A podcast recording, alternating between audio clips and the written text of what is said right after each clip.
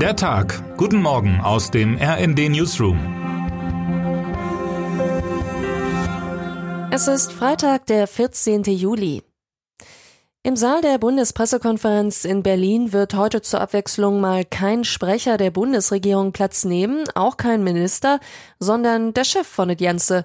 Bundeskanzler Olaf Scholz hat sich angesagt, los geht's um 11 Uhr. Anschließend empfängt Scholz noch den finnischen Ministerpräsidenten. Danach geht es in die Sommerpause. Scholz folgt mit dem heutigen Auftritt vor den Ferien einer verblüffend langen Tradition. Die erste Sommerpressekonferenz hielt Konrad Adenauer ab im Jahr 1950 im beschaulichen Bonn. Auch Helmut Kohl und Angela Merkel pflegten jeweils über 16 Jahre hinweg dieses Ritual. Die Abläufe sind seit Jahrzehnten erprobt, die Sache hat Methode.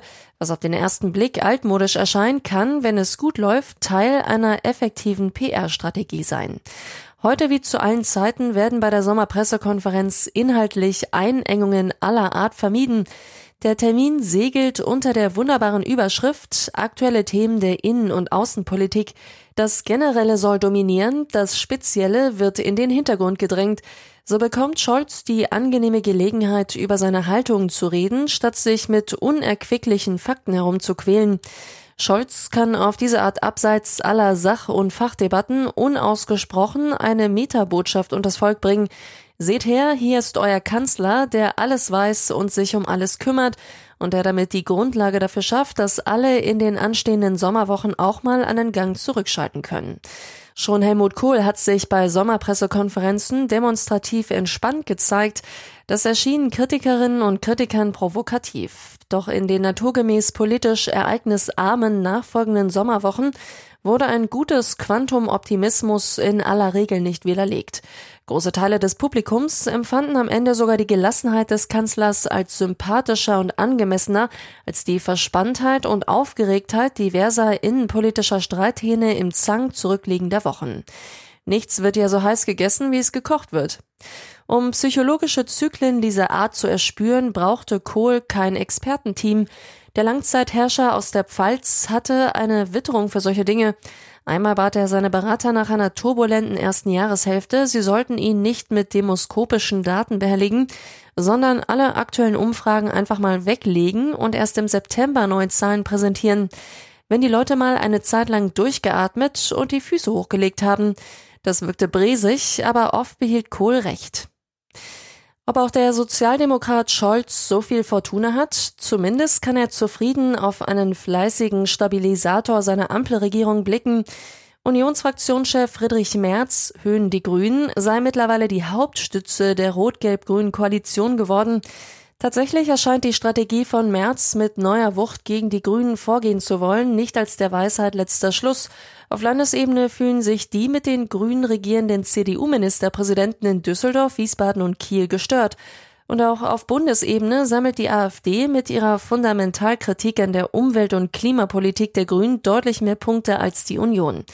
Da wirkt die CDU wie ein blasser, nicht ganz überzeugender Nachahmer. Während die CDU nicht recht weiß, wie sie herausfinden soll aus ihrem strategischen Dilemma, ist die Lage für Scholz vergleichsweise übersichtlich. Gerade wenn alle drei Partner seiner Koalition etwas schwächeln, bleiben sie aufeinander angewiesen und der Ampelkanzler bleibt Ampelkanzler. Anton Hofreiter von den Grünen sagt, die Frage, willst du lieber mit März regieren, werde in der Ampel in allen drei Parteien mit einem klaren Nein beantwortet. Vielleicht schreibt RND-Hauptstadtkorrespondentin Daniela Wartes in ihrem heutigen Feature über die Stimmung in der Koalition. Ist das ein Grund dafür, dass Scholz so entspannt wirkt, trotz alledem, was so passiert? Wundern Sie sich also nicht, wenn der Kanzler Ihnen heute auffallend gut gelaunt erscheint. Er hat dafür Gründe, taktisch wie politisch. Termine des Tages. Um 9 Uhr tritt der Rat für deutsche Rechtschreibung zusammen, um über geschlechtergerechte Schreibweisen zu beraten. Für 14 Uhr ist eine Pressekonferenz vorgesehen. Wie vorab bekannt wurde, wird der Rat offenbar Zeichen oder Sternchen im Wortinneren ablehnen, aber für sprachliche Ausdrucksformen werben, die möglichst allen Menschen gerecht werden. Zum Nationalfeiertag in Frankreich ist für heute erneut eine traditionelle Militärparade auf dem Champs-Élysées in Paris geplant. Als Ehrengast soll diesmal Indiens Premierminister Narendra Modi teilnehmen. Wer heute wichtig wird. Klimaaktivistinnen und Aktivisten der letzten Generation planen für heute Blockaden an mehreren deutschen Flughäfen. Sie werden aber wie in Düsseldorf auf massiv verstärkte Einsatzkräfte der Polizei stoßen. Und jetzt wünschen wir Ihnen einen guten Start in den Tag. Text Matthias Koch, am Mikrofon Alena Tribold und Silas Quiring. Mit rnd.de, der Webseite des Redaktionsnetzwerks Deutschland, halten wir Sie durchgehend auf dem neuesten Stand.